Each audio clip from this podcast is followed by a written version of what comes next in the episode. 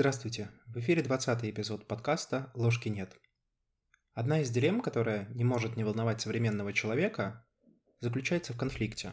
Конфликте между научной картиной мира и субъективными ощущениями. И в частности я говорю о конфликте между свободой воли и детерминизмом. На самом деле, конечно, эта проблема возникла не недавно, она прошла сквозь горнило веков.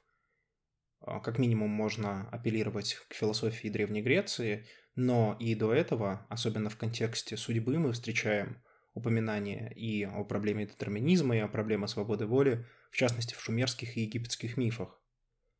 Более того, сама проблема, она многогранна.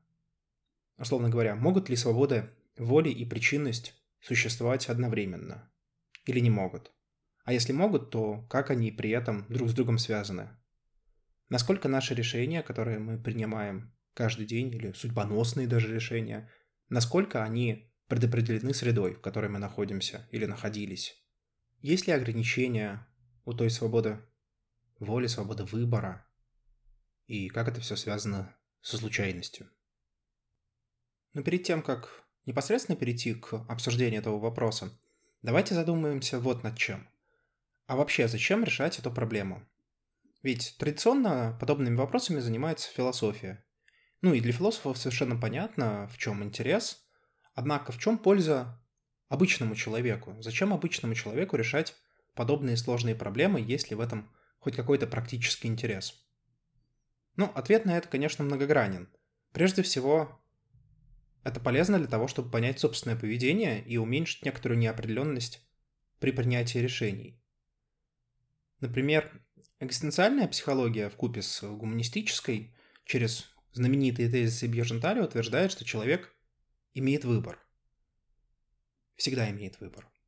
И на самом деле из такого простого, казалось бы, утверждения следует очень многое от моральной ответственности за принятие выбора, до моральной ответственности за непринятие других выборов, за принятие последствий, за возможность самоактуализации, за возможность управления собственной жизнью и качеством своей жизни.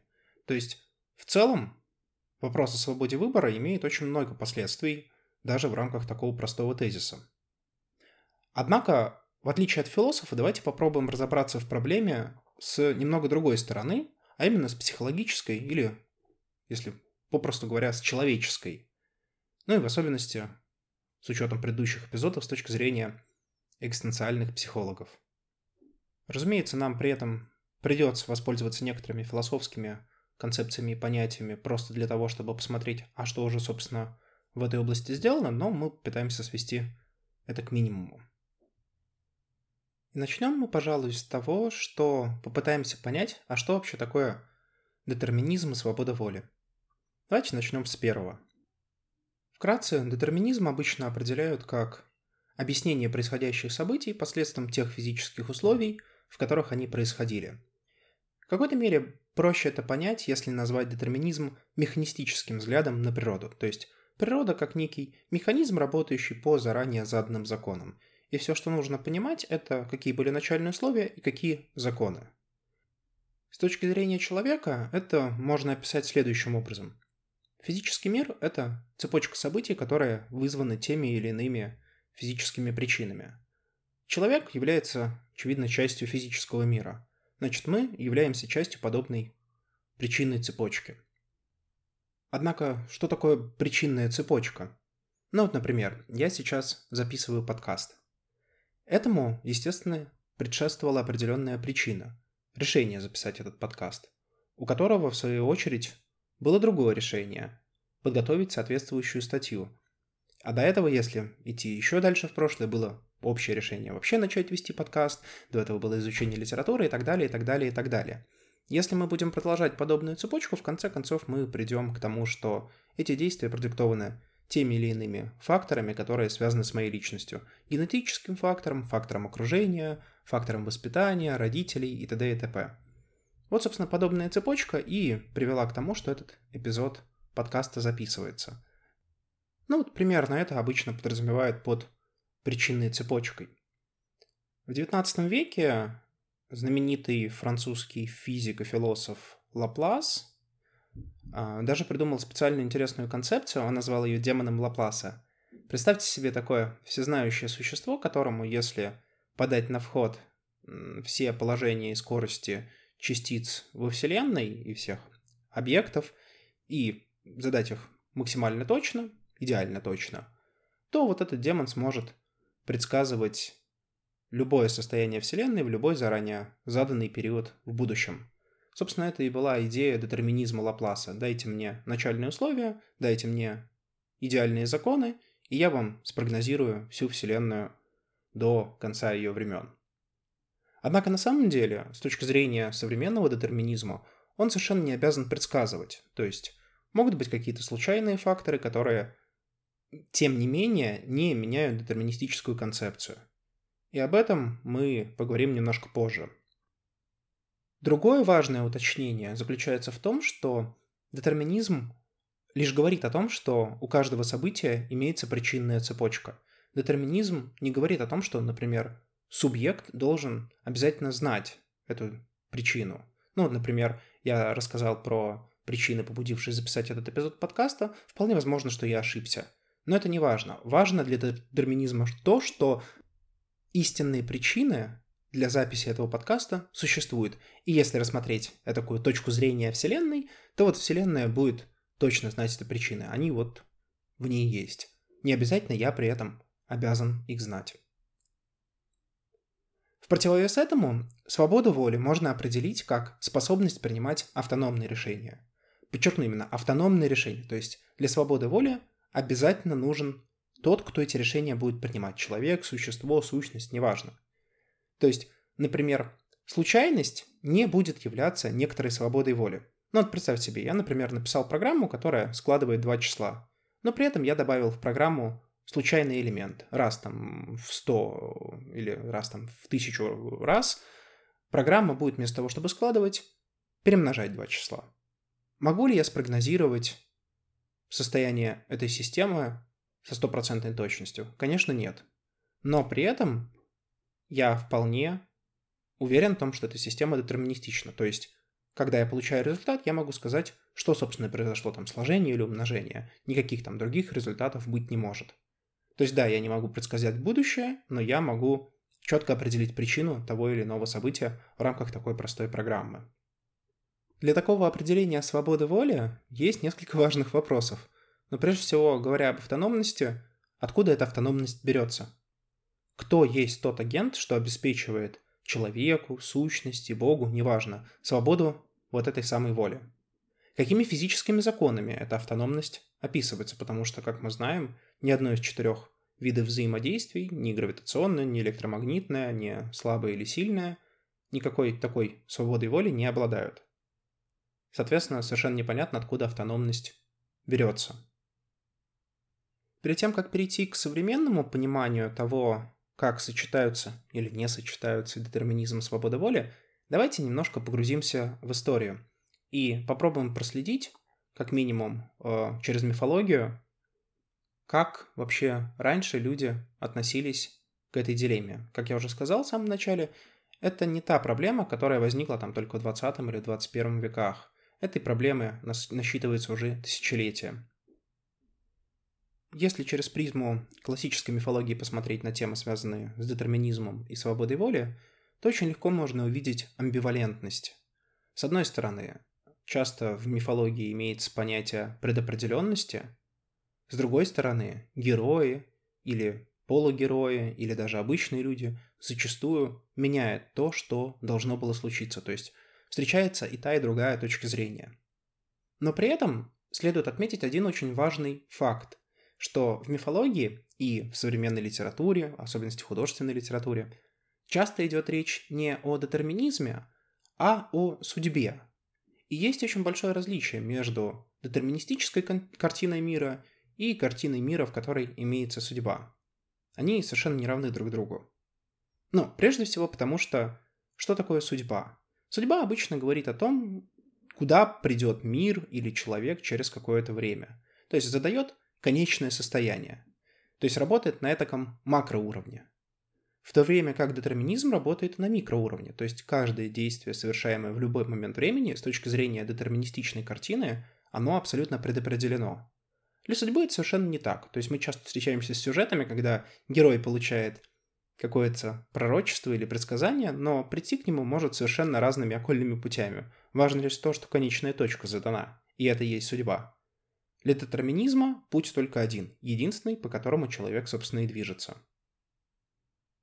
Также, с точки зрения детерминизма, этот путь определяет не какие-нибудь там существа, например, Мойры, Норны, боги или ведьмы или другие люди, а слепые силы природы. То есть это просто безликий закон, который управляет мирозданием. В судьбе, как я уже сказал, часто принимают участие другие сущности –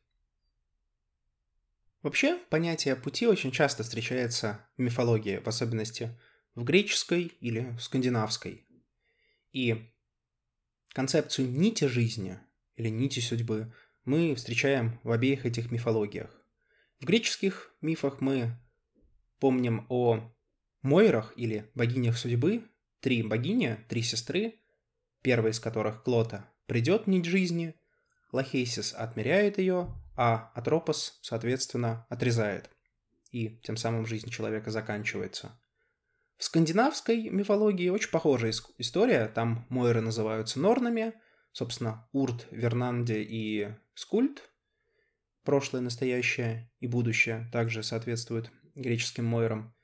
И, что немаловажно, этим Норнам подчиняются не только люди, но и боги. Здесь я позволю себе процитировать кусок из старшей Эдды, где, собственно, и рассказывается о Норнах. «Мудрые девы оттуда возникли. Три из ключа под древом высоким. Урт имя первый, вторая Вернанди. Резали руны. Скульт имя третий. Судьбы судили, жизнь выбирали. Детям людей жребий готовят».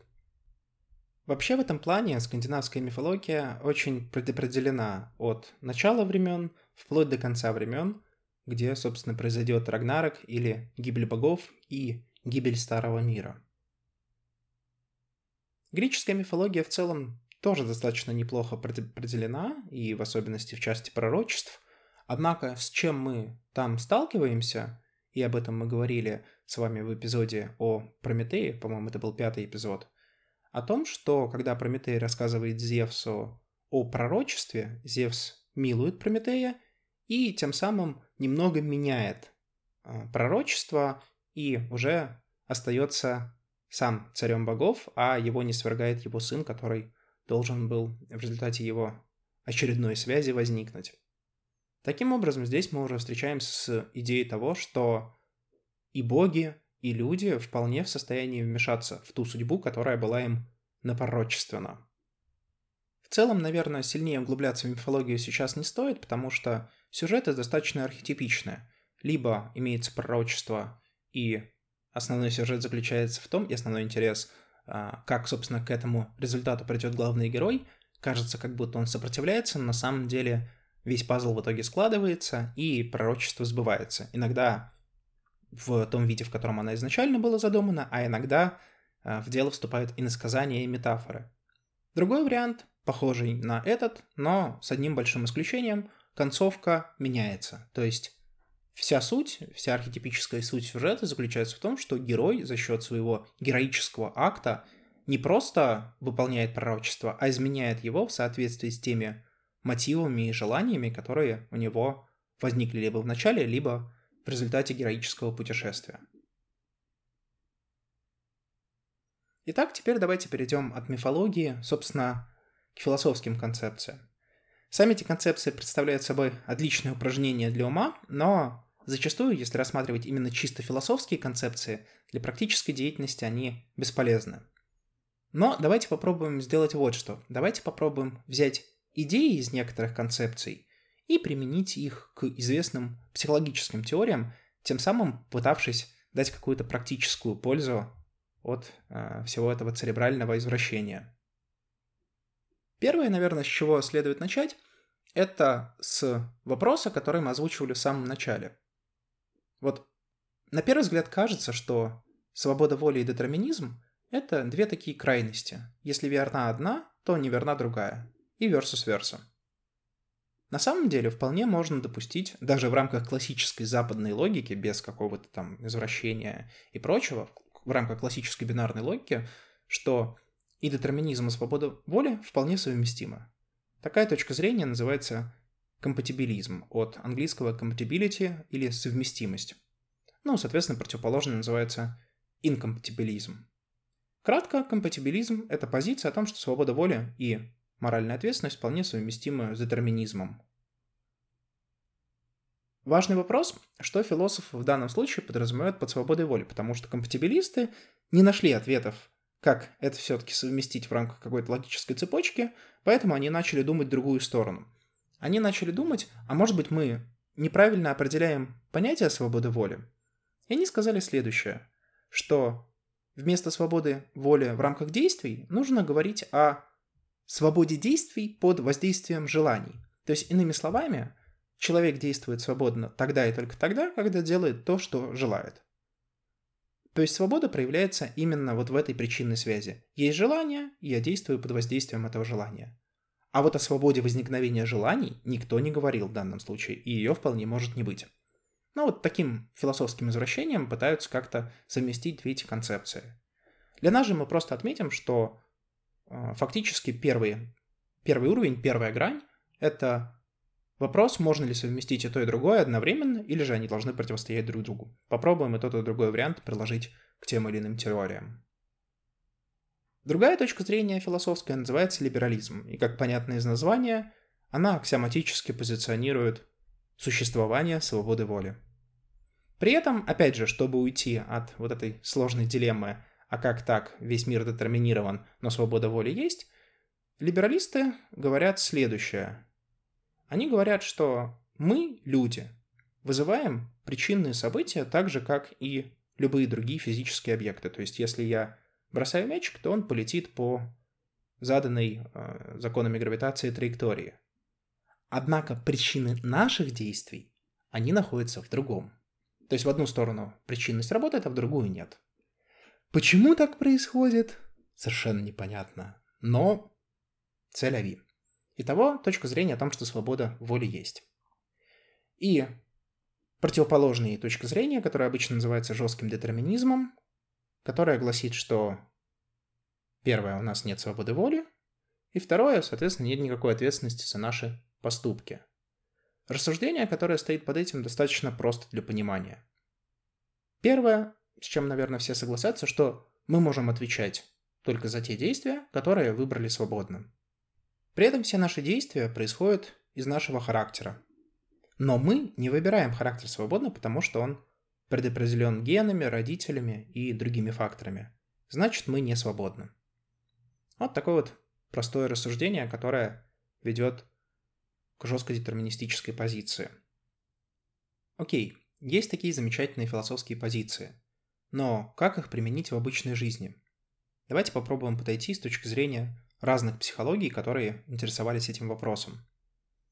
И первая точка зрения, наверное, которую стоит озвучить, это подход гуманистической психологии или, если так можно выразиться, гуманистический компатибилизм. Вкратце идея заключается в следующем. Наше поведение и наше взаимодействие с миром в целом детерминировано. Но не детерминировано наше отношение к происходящему. Приведу простой пример. Я наступил человеку на ногу. Если я скажу, что сорян, я не хотел, я случайно наступил, меня толкнули и т.д. и т.п., то, скорее всего, меня простят, потому что подобные извинения, ну, вполне уместны. Однако, если я скажу совершенно научно, что я тебе наступил на ногу, потому что это было предопределено физическими законами, потому что таков детерминизм, скорее всего, я схлопочу по шапке. И это тоже вполне логично. То есть, казалось бы, одно и то же действие с разными мотивациями, вполне детерминированное действие, подчеркну, вызывает разные реакции. И та реакция, которая вызывается, она не детерминирована. То есть это может быть как простой пример, который, например, приводил Виктор Франкл – а, человек попал в бассейн, и у него есть выбор, свободный выбор, сопротивляться и пытаться выплыть, или же не сопротивляться и утонуть. Но можно даже сделать этот пример существенно более жестким. Представим себе, что у человека нет выбора, он все равно м- придет к нужной точке.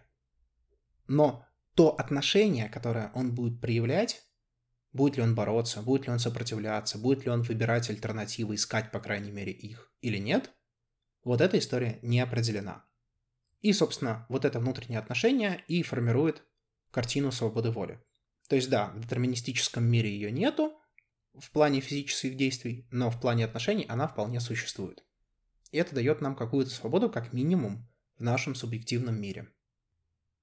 И вот здесь как раз идет речь о том, что человек может рассматривать себя не просто как объект, находящийся в материальной вселенной, но как объект и субъект, как человек и его бытие одновременно. Собственно, концепция хайдегеровского дизайна. Но об этом, опять же, чуть-чуть позднее. Итого, гуманистический компатибилизм, наше поведение детерминировано, но не детерминировано наше отношение к этому поведению. Другой интересный аспект, о котором частично намекает, например, Ирвин Ялом в своей работе «Экзистенциальная психотерапия», но при этом не озвучивает открыто, это то, что я бы назвал частичным экзистенциальным либерализмом. Кратко это можно сформулировать следующим образом. В обычной жизни поведение человека полностью детерминировано, и поведение, и ход мыслей. Но иногда происходят так называемые экзистенциальные события. И вот в рамках этих событий человек способен свободно выбирать направление дальнейшего развития. То есть это можно представить как метафору дорог. Вы идете по дороге. Пока вы идете по дороге, вы не можете никуда свернуть, потому что и слева, и справа, ну, словно там говоря, пропасть. Но вы приходите к перекрестку. И вот пока вы находитесь на перекрестке, вы вольны выбирать, по какой дороге двигаться дальше. Возможно, дороги приведут в одну точку. Возможно, нет. Возможно, ценность имеет сам путь. Не знаю.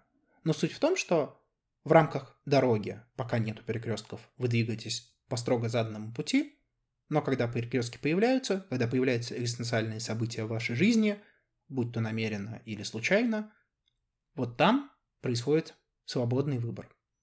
То есть экзистенциальный либерализм как возможность выбирать в рамках некоторых событий.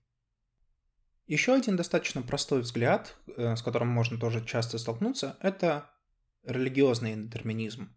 Об этом аргументе мы, опять же, чуть позже поговорим, когда будем обсуждать, собственно, аргументы. Но сформулировать это можно вкратце как «свобода воли – это некая данность бытия, которая дана нам Богом, божественной сущностью, богами, природой, чем угодно». То есть это вводится аксиоматически за счет какого-то религиозного компонента. И последний взгляд, который мне также импонирует и который может пролить некоторую определенность на вопросы свободы воли и детерминизма, это юнгианский взгляд. Я бы его назвал юнгианским компатибилизмом. Вкратце это можно сказать следующим образом. Эго человека детерминировано, но личность нет. В юнгианском подходе очень четко разделяется, что такое личность, психе, и что такое эго. Эго составляет некоторую часть психе, но не все. И будучи, скажем так, неким агентом в объективной реальности, эго достаточно детерминировано теми физическими законами, в которых оно обычно существует. Однако вся личность находится в дизайне. Она находится в субъективной реальности или в пересечении субъективной и объективных реальностей, неважно. И вот в рамках вот этой истории у нас появляется свобода. То есть это с одной стороны, похожая точка зрения на предыдущие, но с другой стороны, есть существенное отличие. В каждый момент времени у человека есть свобода. Другое дело, что свобода есть не у того, что мы обычно называем человеком. Итак, отлично. Мы рассмотрели эти концепции, давайте теперь попробуем пообсуждать аргументы за и против. А их здесь достаточно много. Первый аргумент, который обычно приводят в пользу свободы воли, что мы чувствуем, как будто бы мы свободны, как будто бы мы свободны принимать любые решения.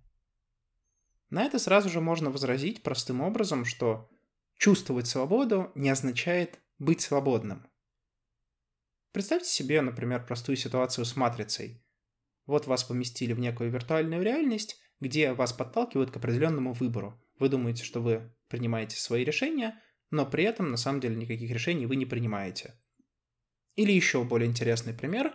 Рассмотрите две реальности. Первая реальность и вторая очень похожи друг на друга, но в первой реальности никаких решений человек не принимает, а во второй принимает.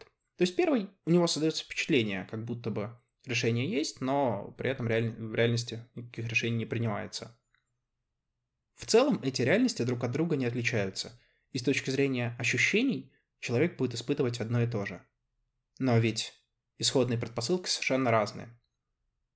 Поэтому чувство свободы – это не есть свобода. Однако на это можно также возразить, что ощущение свободы воли или иллюзия свободы воли, как сейчас модно называть, или сознание, это не может быть просто эпифеноменом.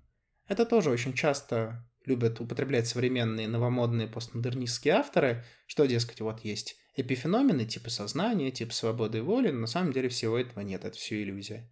Это, конечно, замечательная точка зрения, имеющая право на существование, за одним единственным вопросом. Откуда взялся этот эпифеномен? Почему эволюция, почему законы природы, на которых настаивают сторонники детерминизма, создали столь непонятную конструкцию, которая вроде бы не имеет никакой эволюционной ценности. Эпифеномены не возникают просто так. Честно говоря, я вообще затрудняюсь назвать хоть один эпифеномен, который реально существует. Другой аргумент, на который часто ссылаются сторонники теории свободы воли, ну или ссылались раньше, это аргумент то, что не все предопределено, а в мире есть случайность. Ну, например, часто любят ссылаться, особенно не физики, на квантовую механику.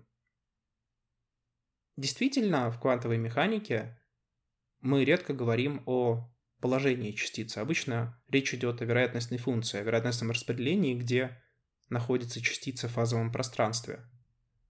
Однако тут есть два важных возражения, оба из которых уже известны, поэтому в научной среде обычно этот аргумент не используется, но используется в бытовой жизни – Первый контраргумент крайне простой и философский. Важна не случайность нашей жизни, а автономность. То есть способность принимать решения. Помните пример про программу и случайный фактор? От того, что я добавил случайный фактор и там один из ста раз вместо сложения будет умножение, программа не получила свободу воли. Но при этом получила случайность, в некотором роде вот такую квантовую случайность. Второй аргумент чисто физический. А, надо очень грамотно рассматривать квантовую механику, что зачастую не получается делать у гуманитариев. Квантовая механика – это сугубо детерминистическая теория. Да, она говорит о том, что мир устроен странно с точки зрения классического детерминизма, лапласового детерминизма, и мы не можем говорить ни о положении частицы и скорости в определенной точке, потому что есть принцип неопределенности.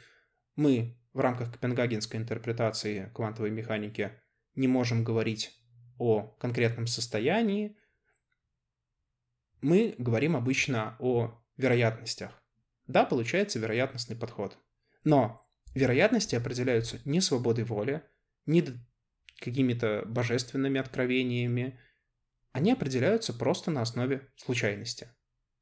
Просто так устроен мир, что вот есть некоторые случайные аспекты в рамках законов. Законы при этом не меняются. Законы строги и детерминистичны. Формула не поменяется от того, что в мире произошла случайность. Более того, речь здесь идет об объектах микромира. В макромире мы не видим квантовые эффекты. Даже если мы их видим, то это там произойдет с вероятностью, наверное, существенно меньше и там на бесконечное число порядков от вообще э, существования Вселенной. На свалке Порш не образуется, хотя чисто гипотетически, если добавить кучу предположений, то квантовая механика такое может позволить. В обычном физическом материальном мире макрообъектов, в котором мы живем постоянно и который нас, собственно, интересует как людей, нет никакой квантовой неопределенности. Теперь давайте вернемся немного к религиозному аргументу. Как обычно рассуждают люди, которые верят в некую божественную сущность, как они объясняют свободу воли. Ну, говорится что-то типа следующего. Мы сотворены Богом или божественной сущностью, и эта сущность, собственно, дала нам свободу воли. Поэтому мы свободны. На это возникает очень много вопросов. Первый и самый главный вопрос – это отличная концепция, только она ничего не объясняет. Откуда взялась свобода воли? Как эта свобода воли может существовать с, например, всемогущей и всезнающей сущностью? Ведь если сущность все знает, то значит она знает, что произойдет в будущем. А если она знает, что произойдет в будущем, то как можно говорить о свободе воли? Это может привести к бесконечному парадоксу э, демона Лапласа, о котором всем рекомендую почитать в соответствующей литературе. Более того, здесь же возникают всякие замечательные религиозные проблемы, типа проблемы существования зла, ведь если сущность всезнающая, то она знает, что зло будет совершено, а значит, получается, что изначально создавая весь этот мир, зло также было заложено в его основу. В общем, очень много лишних вопросов, которые возникают в подобной истории. И самое важное, такой взгляд не дает никаких практических бонусов, кроме веры. В целом, проще тогда изначально постулировать свободу воли, и как бы Бог, как говорил Лаплас, для этого совершенно не нужен. Интересный аргумент, который я бы сказал, предложил в какой-то мере Виктор Франкл, но и в том числе вся экзистенциальная юнгианская психология, это поиск смысла. Перефразируя Декарта, я бы сказал это следующим образом. Ищу смысл, следовательно, свободен. С точки зрения классической биологии очень сложно объяснить, что человек ищет смысл, что человек пытается найти ответы на вопросы, которые никакого преимущества эволюционного или физического ему не дадут. И это совершенно не объясняется ни законами физики, ни чем еще. То есть это очередной эпифеномен, который просто взяк и возник.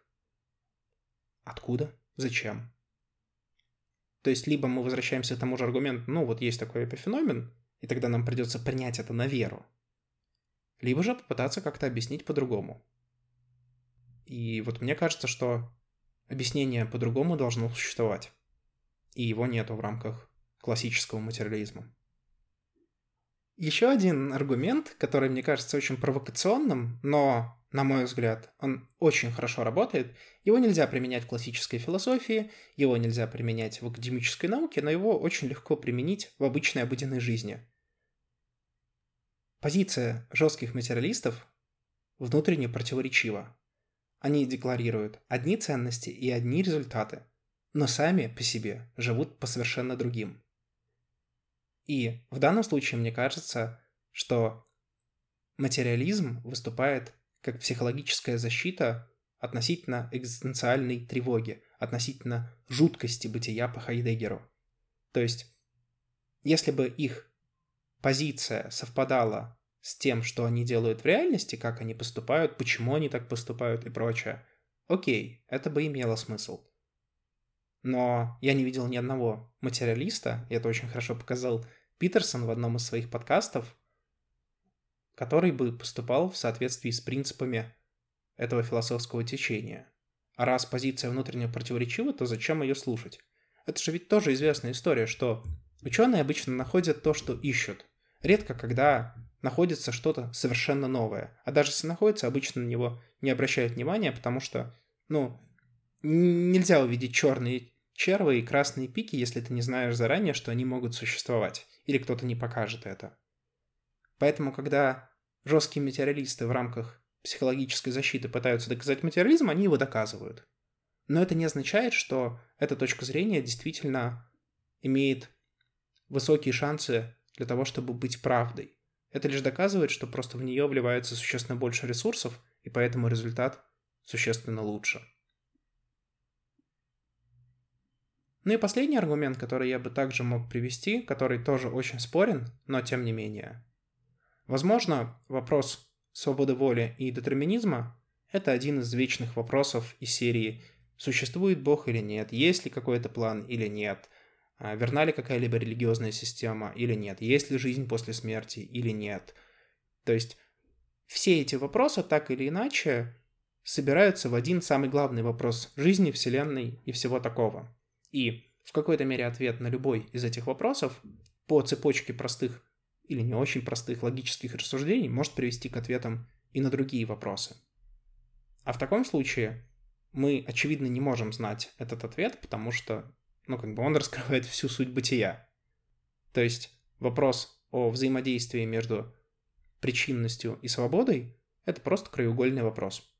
Мы можем его искать, и для этого есть, например, гностические пути познания, где мы самоцелью ставим именно процесс поиска ответа, не сам ответ, который может быть недостижим, не сама абсолютная истина, которую никто не в состоянии постичь в силу ограниченности нашего бытия, но сам процесс поиска, сам процесс познания, те инсайты, которые мы получаем, они могут нести соответствующую ценность.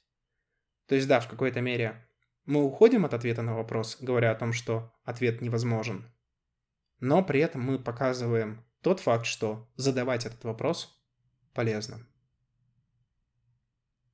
С вами был подкаст «Ложки нет». До новых встреч.